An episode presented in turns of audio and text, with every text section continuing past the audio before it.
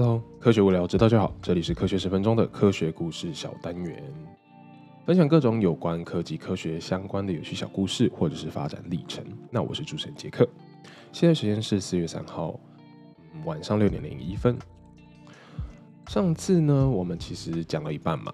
上次我们讲了一些晶体电路、电脑晶体电路的物理限制啊，以及如何在摩尔定律上面保持进步的速度。遇到了什么样的瓶颈？有可能往什未来往什么样的方向前进？那我们今天继续来讲，现在科学科技界上面呢，是有什么特别的方法去加强电脑的运算能力，然后持续的进步呢？首先呢，我们来讲讲电脑有个特别。厉害的晶片叫做呃加速器，也算一个特别厉害的，不是晶片，一个小单元。那这个特别的晶体设计的方式呢，跟它的回路设计，可以加强加速电脑的运算能力。那这也就是这个加速晶片特别厉害的地方。现在更多的加速晶片用于 AI 啦，或者是 GPS 啦，或一些特殊运算功能的呃电脑上面，去帮助机器学习 （machine learning）。这个晶片呢，实际应用在一些加密的文件计算上面。我们能想到的就是，呃，现在很火红的这个加密货币，还有一些机密档案的运输。如果利用传统的方式的话，可能要运算这些东西、跑这些资料的处理要非常久的时间。但是现在有了这个加速器晶片单元的支持加持之下呢，运算速度可以获得很高的提升，然后还可以保证就是有加密的这个过程是存在着，所以不容易被盗走。现在可能有听众听过说，哎，好像有这种晶片叫做神经模仿晶片运算，也是一个非常夯的研究主题，就是有点像是 neuron 呃 transistor 这样的感觉，利用像是人类神经的讯号传递的方式去传导我们的电讯号。那第一个好处呢，就是可以让运算单元非常的靠近彼此，然后去缩短讯号传递的距离跟损失的能量，或者是损失的讯号。第二个好处呢，是可以消耗更少量的资源、更少量的能源去做运同样的运算。那 Intel 也有专门这个晶片的研究部门，就是在研究这个神经模仿晶片的这个科技。那另外的加速器，可能大家有耳熟能详，也有听过的，但是就是我们都一直不太懂的是量子计算，所谓的量子电脑。那我们之前提供提提过，就是电脑利用二位元一或零的方式去做所有的指令储存跟计算。那量子电脑的其中有个重要概念，就是量子呢，它可以不仅限于零跟一，还有第三种状态，称为量子位元，也就是同时是零，同时是一。这个呢称作量子叠加状态。那另外一个呃现象就是量子纠缠，这可能要讲解稍微比较抽象一点点。一对同时被产生的量子会互相的有一个纠缠的行为。那什么是纠缠的行为呢？一个量子它如果是水平上的旋旋转，另外一个就一定是垂直向的旋转。然后它们两个是同时，而且一定就是绝对就是这样子的一个互相 pair 一个 pair 的概念。那利用这样的量子纠缠，就可以同时你进行非常大量的平行运算。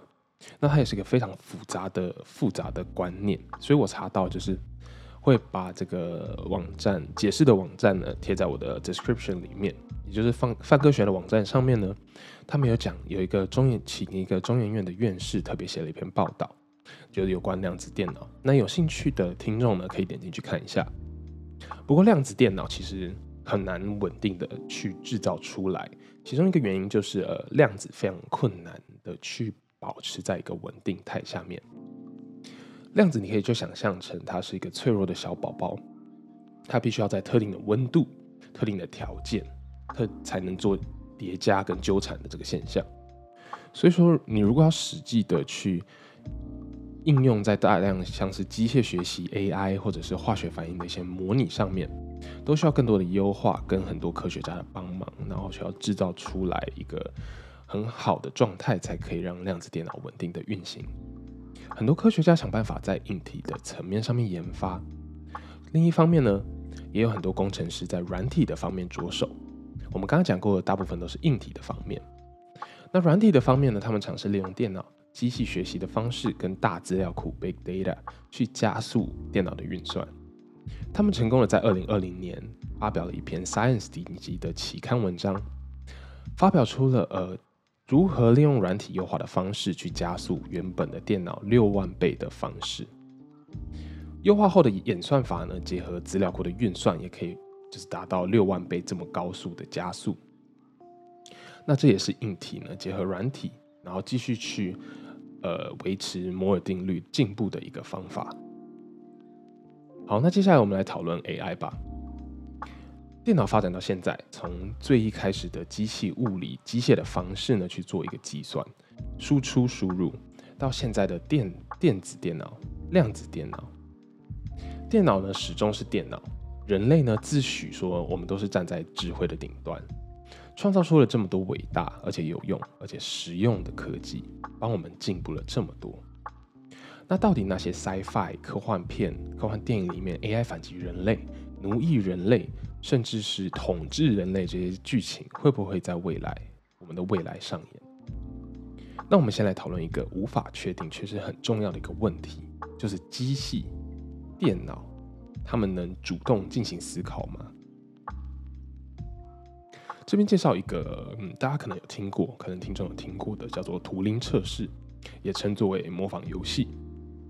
他是这样一个人呢，去跟电脑还有真实的人类互动，可是这个人并不知道他现在是跟电脑还是该跟真人聊天，所以呢，他们是用一个就是句子的方式去互相聊天。这样，如果哪一天这个受试者，当他无法分辨今天跟他聊天的对象是人还是电脑之后，那就代表电脑成功的可以像人类一样做一个思考模式了。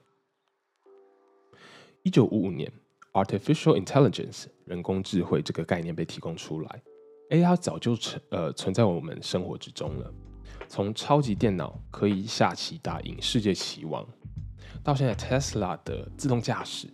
到现在，我们人手一机 iPhone 的运算演算法，AI 早就已经成为我们不可或缺的一个科技了。所以，并不是说 AI 还没有达到，而是现在已经达到了。以前的计算都是我们人写的程序指令 coding，电脑照着把 input 放进去，把这个输入放进去之后，呈现了一个 output，呈现了一个结果出来，交给我们。但是现在的电脑呢，其实它可以形成自己的模式去处理资料。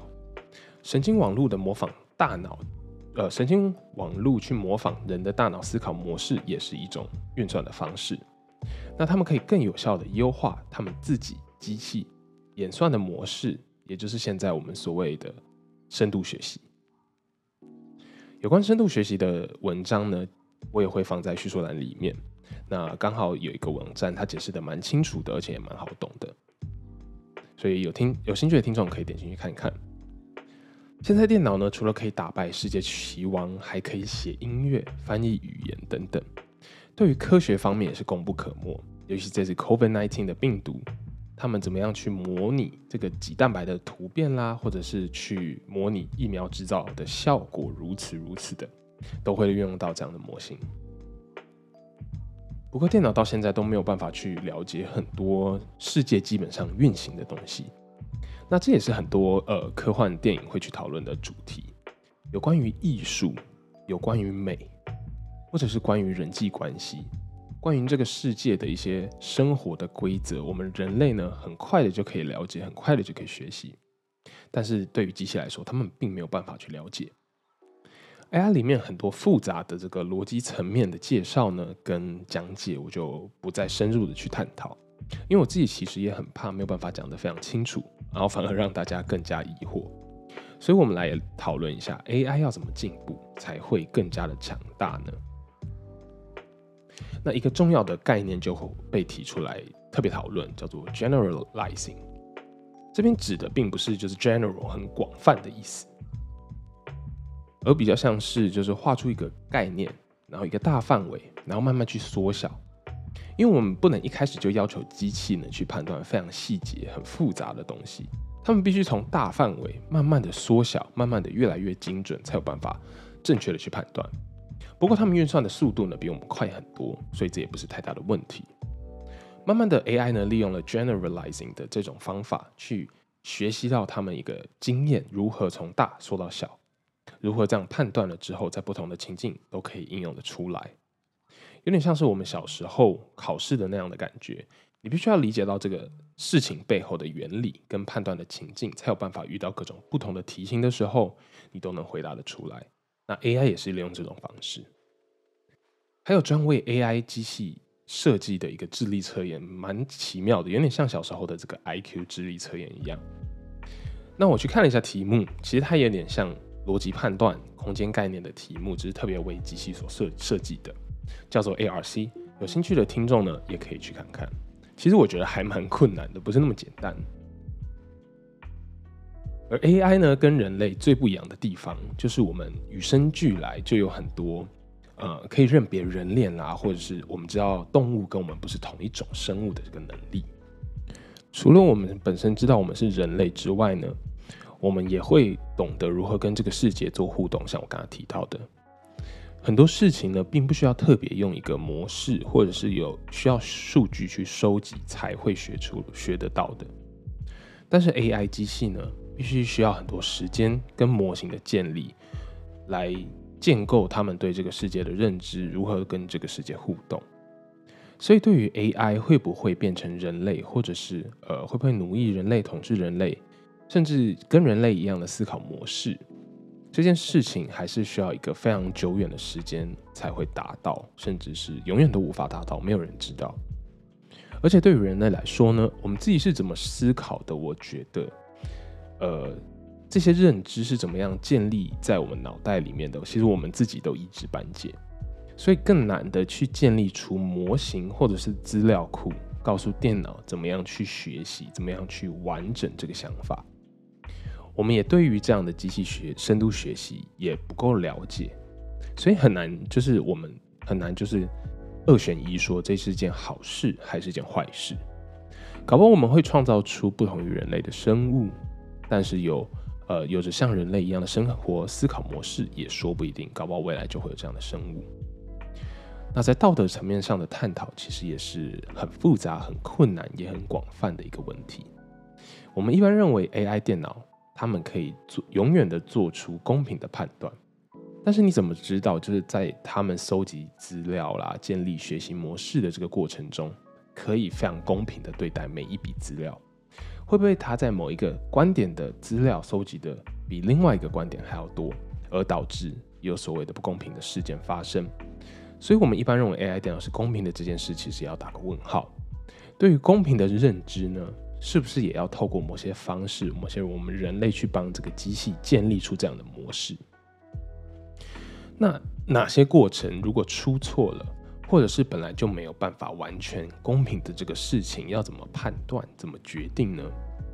对于人类来说，都很难去做到完全公平，很难去完全的了解一个事情的全貌。相对于机器来说，也是非常困难的。公平这件事情呢，就有学者特别写了一些论文，光是想到其中公平要怎么定义，就超过二十种。